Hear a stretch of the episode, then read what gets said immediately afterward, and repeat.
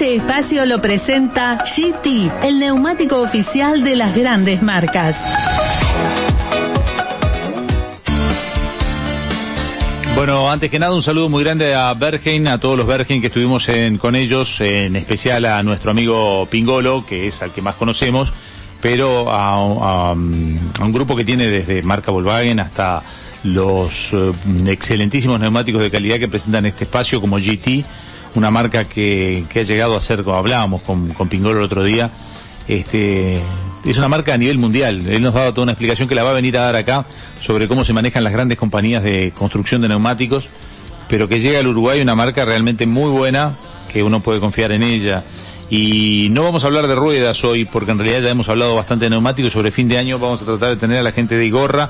A Igorra lo podríamos invitar para que venga por acá un día. Mire que ya está invitado, falta ponerle día nomás. Sí, vamos a llamarla a Daniel después, este, trataremos de, coordinar un día que él pueda, este, con estos días complicados. Pasa que, se venga hasta acá, Daniel, que no invente. Lo que pasa es que, eh, sí, si todo el mundo le lleva el auto arreglante y dice vacaciones. Exactamente, son fechas que... Pero por eso mismo, para hablar de los chequeos que corresponden a las fechas embudo, vio que dice que, que, fluye todos los trabajos más fuertes a esta altura del año. Pero vamos a tratar de que venga, sería espectacular que venga y comparte con nosotros. Y también con, con Stephen, que, que, que va a venir bárbaro para hablar de neumáticos porque al circular por ruta los neumáticos son fundamentales. También en la ciudad, ¿eh?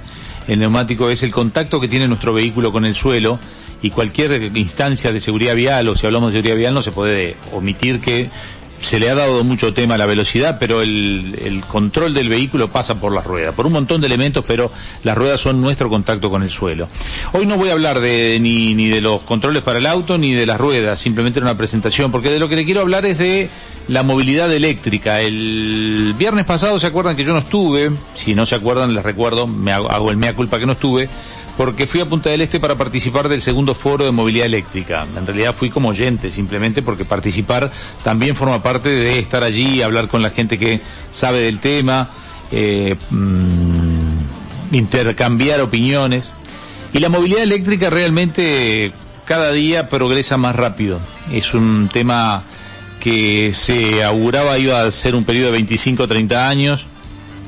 En algunas regiones del mundo se ha reducido a no más de cinco o seis años para tomar medidas gubernamentales, es decir, les han dado plazos gubernamentales. En Uruguay se estima que la demora va a ser mayor a esos cinco o seis años porque hay todo un plan de recambio de vehículos. En Uruguay estamos acostumbrados a que los autos duran muchos años, por lo que hay todo un, aunque dejaran de venir autos a combustión y nos pasáramos al eléctrico o nos pasáramos al híbrido, habrá todo un periodo de transición en donde se, se seguirán usando autos del 2010, 2015, 2020, 2022 que todavía se siguen vendiendo a pleno, o 2025 o 2030, vaya uno a saber cuándo es que ya las marcas dejarán de hacer vehículos a combustión y se pasarán a vehículos eléctricos. Lo que es cierto es que eh, ya son muy pocos los que discuten el vehículo eléctrico, son muy pocos, porque avanza tan rápido que la mayoría de los problemas los va solucionando a un ritmo excepcional. el motor a combustión ha tenido muchas mejoras también desde el origen, pero sigue teniendo una misma teoría, una misma teoría básica ya comprobada, confiable.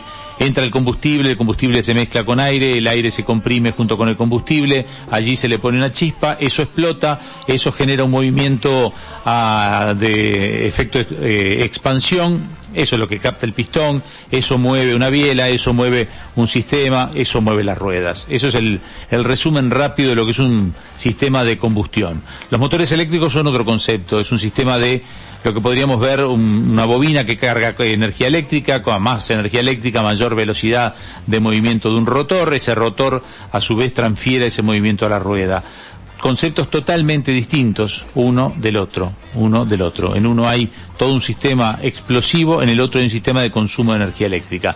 En algunos, en los híbridos, hay un sistema combinado en donde hay un motor que, tiene el sistema de, explosión, o sea que explota el combustible para poder generar potencia y movimiento y a su vez hasta determinadas velocidades hay eh, una energía eléctrica que va directamente a motores eléctricos. Por otro lado también hay algunos que son híbridos, híbridos enchufables que además tienen baterías más grandes para guardar, porque los híbridos también tienen batería, tienen batería de acopio de energía pero más chicas también hay otros que tienen la posibilidad de ser enchufables, por lo cual el motor a combustión es menor y es prioritario el motor eléctrico. En toda esa combinación hay hoy un paquete ya de varias marcas que llegan al Uruguay.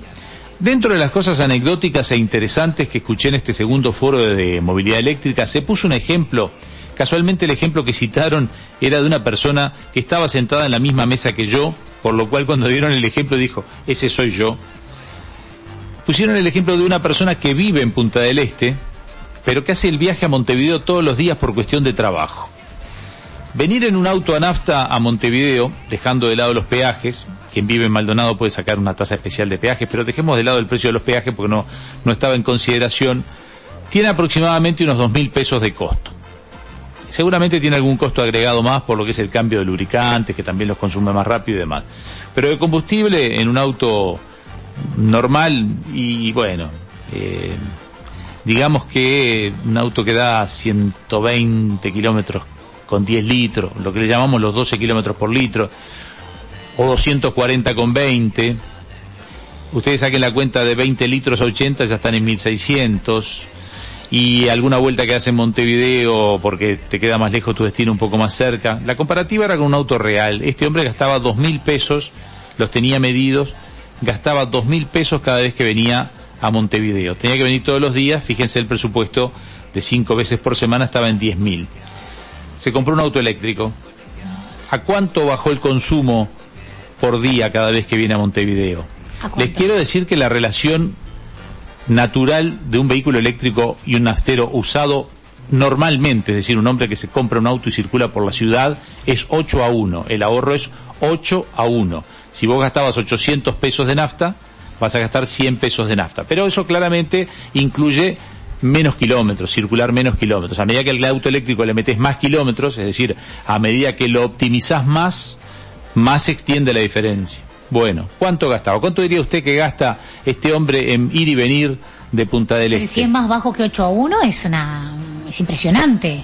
Si decís que el 8 a 1 es para quien está en la cortita y si la distancia es de Maldonado a Montevideo permanentemente y con frecuencia, 0, no, ¿cómo, ¿cómo cero coma? No, no me des el porcentaje. Que uno. Decime cuánta plata. Gastaba dos mil pesos. Ah, y bueno, y ahora debe gastar 500 pesos.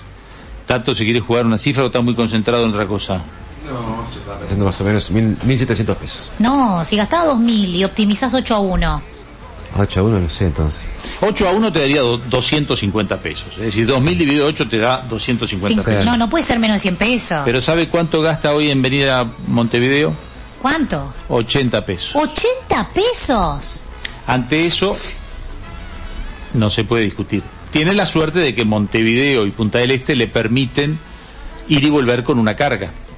No tiene la tranza que puede tener un vehículo porque esto mismo trasladado, Montevideo, si alguien hiciera todos los días Montevideo Salto, tiene un problema de que de Montevideo a Salto hay ruta eléctrica, pero tendría que por lo menos destinar media hora del viaje que es lo normal, ¿no? De Montevideo a Salto tendrías que hacer por lo menos tres paradas cada dos horitas y pico, dos o tres paradas para descansar aunque tengas un auto naftero. Pero seguramente si hiciera Montevideo Salto tendría que recargar. Acá con una sola carga va y viene.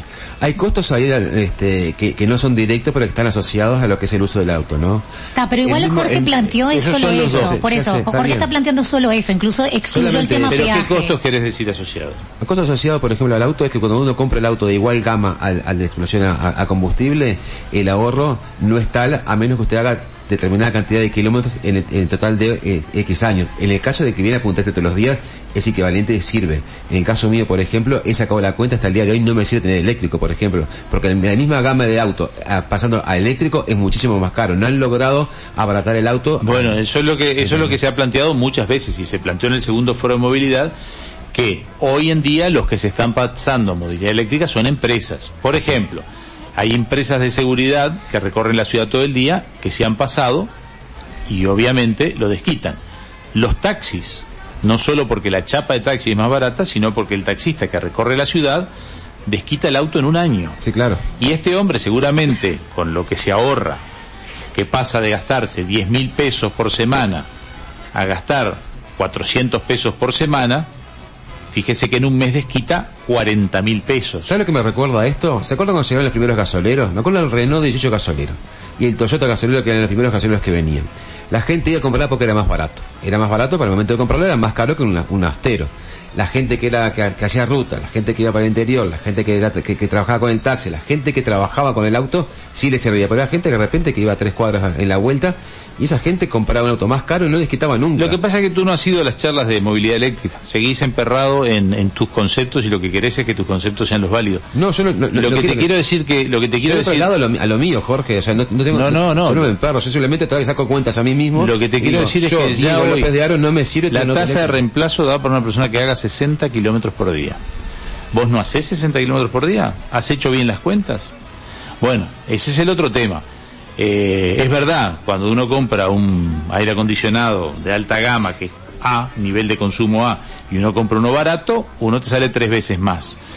Y si tomás la cuenta y vas haciendo un desarrollo de lo que vas evitándote de gastar en energía eléctrica, te van a decir lo mismo que te dicen con el auto eléctrico. Es, más negocio comprar eh, es, el caro. Es un mal ejemplo que acabas de poner. Porque eh, usted está comprando un aire acondicionado malo con uno bueno. Acá estoy comprando algo bueno de nafta con algo bueno con, con este como no, no, eléctrico. El aire acondicionado, en lo que es la eficiencia, son los dos buenos, los dos enfrían lo mismo. No, pero uno depende, del compresor, depende no, de, pero cómo, trabaja, cómo funciona y la durabilidad del aire, acondicionado. No, pero yo tengo aire acondicionado malo. un auto, un auto que es a combustión interna, que me dura muchísimos años, capaz que dura muchísimo más. No, al, menos momento, dura. Al, momento, también, pero un auto a combustión interna, yo lo puedo tener capaz, el valor de reventa, y yo no sé cuál es el valor de reventa todavía porque no hay experiencia de un auto eléctrico. Y lo sigo diciendo, usted, cuando pasan 8 años o X cantidad de ciclos de, de utilización de batería, usted pierde prácticamente el 50% del valor del auto. Y eso no le pasa con la combustión interna. No Por eso en Uruguay va a demorar más, Tato, porque los uruguayos tienen esa idea. En Europa, un auto de 8 años, que sería si vos cargaras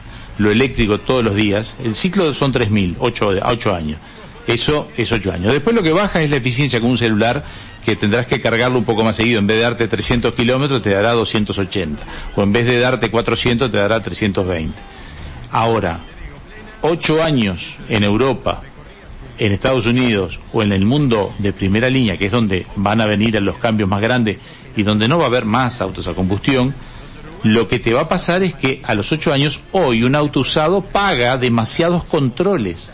Acá en el Uruguay, sin ir más lejos, un auto de cinco años, si fuera una reglamentación pareja, ya tiene que hacer controles que son el autotest. Es decir, y la gente normalmente que dice yo mi auto tiene un valor de reventa, sí, tiene un valor de reventa como también lo tiene el eléctrico si lo vendes al año a los dos años y no lo tiene tanto el auto que tiene 8 o 10 años. Hoy el mercado de los autos está totalmente distorsionado porque no hay autos. Entonces hasta el auto usado subió de precio.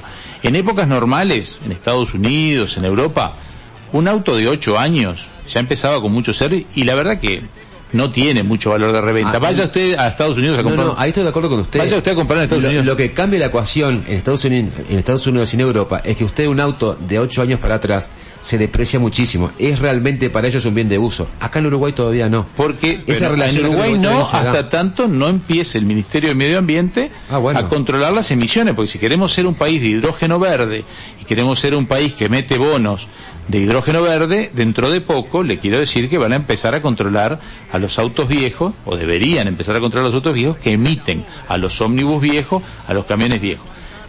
Movilidad eléctrica, lo busque por donde lo busque, está empezando a tener todos ranking favorable. Está bien, usted tampoco está considerando la incomodidad de tener que cargar un auto eléctrico todas las noches y, y no tener la suerte de decir, mira, ya que voy a... Yo no soy a un auto pro combustible, al contrario, el combustible fósil tiene que desaparecer. Yo lo que digo es que tengo mis ciertas dudas que el futuro sea la energía eléctrica.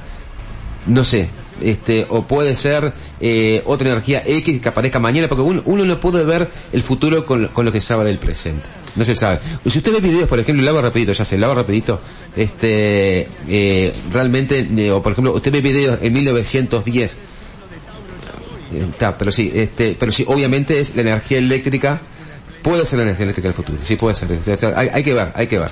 Le digo porque... no lo sé, lo que, lo que digo es que no lo sé. No, no, yo lo que le digo es que hay un montón de gente que hoy está en la misma postura que vos, pero que los números, las realidades... Yo estuve en el foro de movilidad eléctrica escuché desde el ministro de Medio Ambiente, al presidente de ANCAP, a la gente de UTE, a la gente del Automóvil Club. Nadie dice... a ver, hay una cosa que no se puede negar, es hacia donde va el mundo. ¿no? o sea, independientemente de los, los cálculos que llevemos, lo que le sirva más o menos al uruguayo, lo que nos cuesta entregarnos a eso, el mundo va hacia esa línea. Y por algo va. Ayer, eh, si no es la negación siempre al cambio, yo, le, contaba, le contaba a Jorge que ahí había salido ahora un, un, nuevo sistema que estaba muy bueno, que ahí sí está espectacular. Lo del motorcito interno del auto, muy chiquitito, que no consume nada, que va cargando el motor eléctrico. Eso está espectacular. Porque eso lo que tiene es que usted se olvida del tema de enchufar el auto y tiene motor, eléctrico no estoy seguro si eso habrá que ver las tecnologías es una idea nueva, habrá que ver las tecnologías hacia dónde van lo que yo digo es que Hoy los autos rinden promedio 300 kilómetros. Es poco. los propios fabricantes lo saben, pero lo que también está ocurriendo es que esto avanza rápidamente. Pero si te baja la, eh, si te baja el, este, y la verdad que yo no veo ninguna complicación este si, si baja la, si, baja el nivel de batería y se prende un motorcito solucionó el tema no y lo que van a mejorar son los cargadores que ya hay cargadores rápidos y las estaciones de servicio tendrán que empezar a brindar un servicio de tener más cargadores porque su negocio va a cambiar. Eh, desde ANCAP están seguros que el negocio va a ir cambiando, que esto no es de un día para el otro y que en Uruguay ANCAP va a tener tiempo de ir cambiando. También hay un tema de tributación que va a tener cambiando. Es decir, eh, no va a ser para mañana, pero le digo que de la gente que escuché, prepárese para el cambio. No, no, obviamente, o sea, es una energía hiper limpia la, eléctrica. Ojalá avancemos a una energía que sea favorable para la humanidad, que es lo que importa, y que nuestros hijos y nuestros nietos no nos culpen a nosotros de un tema de calentamiento global. Eh, estamos teniendo el programa y quiero mandarle un abrazo grande y un fuerte beso a mi amiga Patricia Muriel, que hoy es su cumpleaños, que nos escucha todos los días, todos los días nos escucha,